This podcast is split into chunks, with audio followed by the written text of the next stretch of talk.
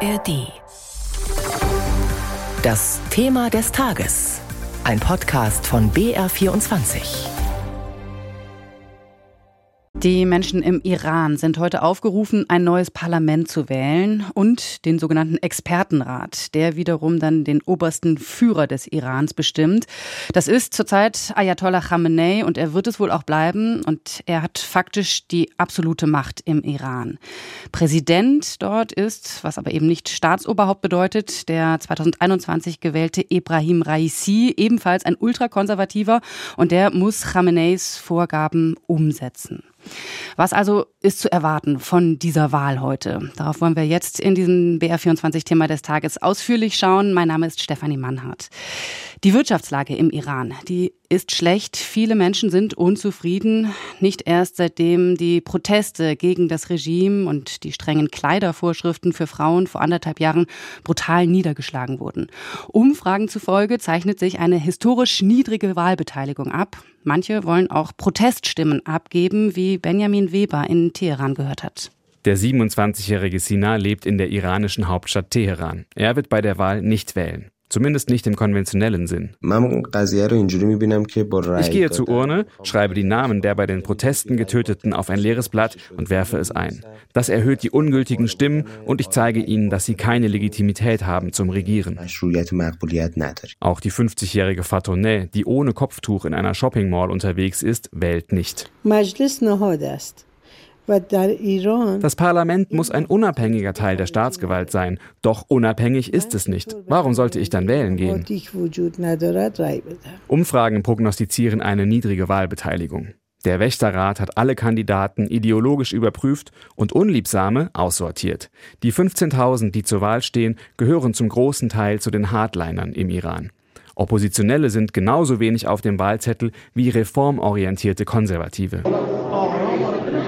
Ein großes Eckhaus im Süden der Stadt vor mehrspurigen Straßen, ein Lebensmittelladen liegt im Erdgeschoss. Der Parlamentskandidat Houassian Mohadi hat im dritten Stock eine Wahlkampfzentrale eingerichtet. Der 60-Jährige ist Richter an einem Revolutionsgericht. Dunkelgraue Haare, hellgraue Jacke, Meeting mit Unterstützern. Die erwartete niedrige Wahlbeteiligung beschäftigt auch ihn. Mohadi ist einer von denen, die der Wächterrat nicht aussortiert hat. Das Parlament habe in den letzten Jahrzehnten nicht die relevanten Gesetze beschlossen, sagt er. Bei der schlechten Wirtschaftslage müsse Wohnen und Arbeiten Priorität haben. Als Richter ist er zuständig für Drogendelikte. Und da will er Reformen. Ich will in Zukunft die Konsumenten und die Abhängigen befragen und registrieren. Die Regierung wäre dann dafür verantwortlich, ihnen direkt zu helfen und ihre Rehabilitation zu überwachen. Drogendelikte werden im Iran oft mit der Todesstrafe bestraft, verhängt von Richtern an Revolutionsgerichten wie ihm. Mohadi sagt, seiner Meinung nach sollten es in Zukunft weniger Todesstrafen sein.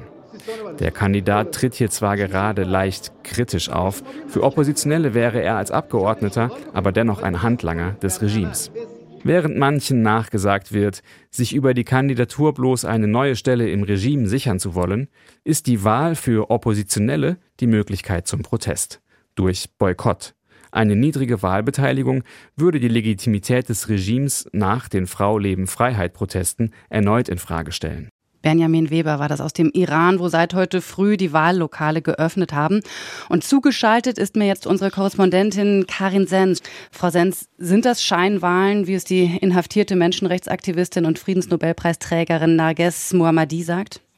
Ja, Kritiker sprechen auch von einer großen Show, wo man sich fragt, warum gibt sich dieses Regime das eigentlich? Wir dürfen nicht vergessen, der Iran heißt ja offiziell Islamische Republik im Iran und da gehören Wahlen eben nun mal dazu. Aber man hat eigentlich alles getan, damit an diesem Wahltag heute nichts schief geht und es klang ja in dem Beitrag gerade auch schon an, Kandidaten ausgesiebt. Das macht der Wächterrat, der eben ja diese Bewerber um eine Kandidatur praktisch überprüft auf ihre Prinzipien Prinzipien bezüglich der Verfassung und des Islam, so heißt es offiziell. Aber Tatsache ist eben, dass da keine Oppositionellen oder irgendjemand aus dem Reformerlager auf den Wahlzetteln im Land steht unter diesen 15.000 Kandidaten. Und wenn dann tatsächlich viele auch dem Boykottaufruf folgen, sprich die Wahlbeteiligung am Ende sehr niedrig sein wird, können die Machthaber das dann einfach ignorieren? Also es ist so, dass wir bei den letzten Parlamentswahlen eine Wahlbeteiligung von gut 40 Prozent hatten und jetzt gehen Beobachter von maximal 30 Prozent eher darunter aus. Die Frage ist aber, wie werden wir diese Zahlen überhaupt überprüfen können? Da gibt es nur geringe Chancen. Also man kann eigentlich nur diese Stimmung jetzt auch aufgreifen und wirklich die Stimmen auch hören von Menschen, die sagen, ich werde nicht wählen gehen, ich möchte mich an dieser Show nicht beteiligen. Aber auch viele, die sagen, diese Regierung ist einfach unfähig, unsere Probleme zu lösen und dazu gehören beispielsweise eben 40 Prozent Inflation, aber auch die Tatsache, dass, so sagt es zumindest die Weltbank, 30 Prozent der Iraner unter der Armutsgrenze leben in einem ölreichen Land. Aber ich glaube auch, dass die Regierung alles tun wird, trotzdem diese Wahlen für sich als einen Erfolg zu verbuchen, darzustellen, um daraus eben auch ihre Legitimation zu schöpfen, denn man gibt sich eben noch als Republik. Ja, also es gibt, Sie haben es angesprochen, eben offenbar zwei große Gründe quasi für die Unzufriedenheit. Das eine ist wirklich die inhaltliche Politik, das andere ist einfach das strikte Handeln dieses Regimes. Wir erinnern uns da ja auch alle noch an diese Proteste äh, von vor anderthalb Jahren, als sehr viele mutige Frauen und auch Männer auf die Straßen gegangen sind nach dem Tod der jungen Kurdin Gina Massa Amini, die ja ihr Kopftuch nicht korrekt getragen haben soll und dann eben in Polizeigewahrsam ums Leben gekommen ist. Was ist aus dieser Protestbewegung heute geworden? Also wenn wir von den Protesten auf der Straße sprechen, dann gibt es die in dieser Form einfach nicht mehr. Spätestens nach den vollstreckten Todesurteilen waren die Teilnehmer auch so geschockt und auch desillusioniert, dass sie sich da zurückgezogen haben. Aber den Protest an sich gibt es noch. Das zeigen diese Boykottaufrufe, die durchaus mutig sind. Denn über die ID, das ist praktisch eine Zahl, ein Code, den jeder Iraner hat, an dem er identifiziert werden kann, wird eben auch festgestellt werden, ob er zur Wahl geht oder nicht und vor allem Beamte müssen mit Konsequenzen rechnen und es gibt anscheinend auch Anrufe, dass Leute eben zur Wahl gedrängt werden. Auf der anderen Seite ist es auch einmal ein, Protest im Alltag, wenn Frauen ohne Kopftuch auf die Straße gehen. Das ist der Protest im Alltag und das ist nicht zu unterschätzen. Sie riskieren da viel und der Protest findet auch immer noch im Internet statt und auch da riskieren die Menschen viel, weil auch da eine Verfolgung stattfindet. Frau Senz, ich würde zum Abschluss noch ganz kurz gerne einen Blick auf die Außenpolitik des Iran werfen. Soll ja die Terrororganisation Hamas im Gazastreifen unterstützen, genauso die Hisbollah, die Houthi, im Prinzip alle Gegner Israels. Hat das äh, verfängt das auch innerhalb der Bevölkerung oder wie wird das Ganze da wahrgenommen bei den Menschen? Also wir erleben natürlich immer wieder Aktionen, die äh, eine Solidarität mit den Palästinensern und auch mit den Menschen im Gazastreifen eben darstellen soll.